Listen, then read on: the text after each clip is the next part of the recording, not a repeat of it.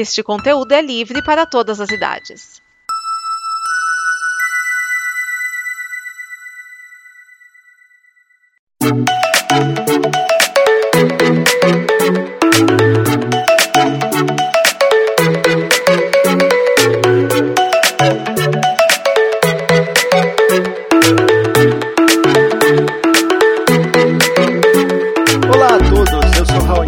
E sejam bem-vindos a Um Cineasta em Dois Atos. No ato passado, vimos os acertos da 20th Century Fox.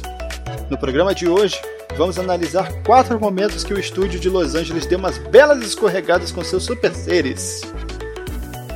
Número 1. Um, eles não fogem ao estigma das sequências. Desde quando X-Men foi lançado em 2000, é fato. Nenhuma das sequências dos filmes realmente deu certo.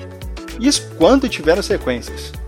O Quarteto Fantástico não teve uma boa recepção no primeiro filme, foi repudiado no segundo, e isso fez com que a Fox se acovardasse em renovar sua forma de tratar filmes que deveriam lhes render muito dinheiro.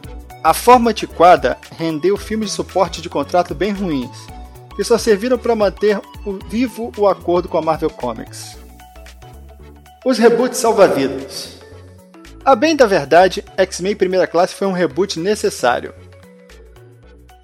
O que se seguiu em diante foi uma solução bem a cuspe e a chiclete que, embora tenha feito relativas boas sequências, desvirtuou totalmente a proposta e transformou os novos filmes em uma dimensão paralela, com Hugh Jack junto porque sim.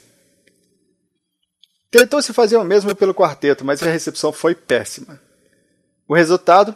A família de Reed Richards e Sue Storm ainda permanecerá presa com o estúdio por mais alguns anos, ao contrário do Demolidor, que retornou à Marvel e virou série no Netflix. Isso sem contar as sub-franquias Voo de Galinha.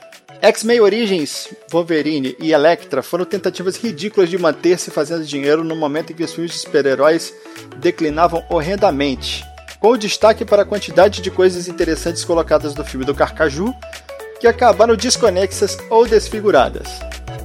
Até hoje se fala que é imperdoável pôr o Deadpool sem boca e o Gambit apagado. Os reflexos da teimosia e da ganância da Fox.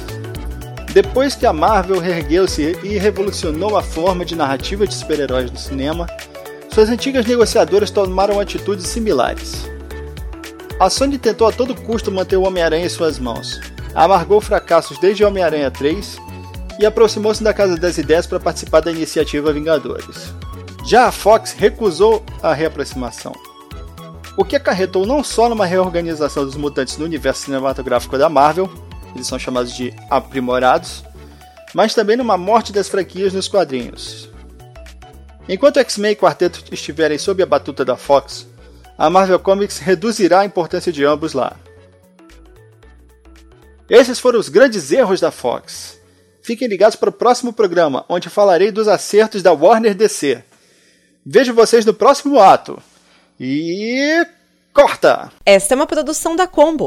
Confira todo o conteúdo do amanhã em nosso site comboconteúdo.com.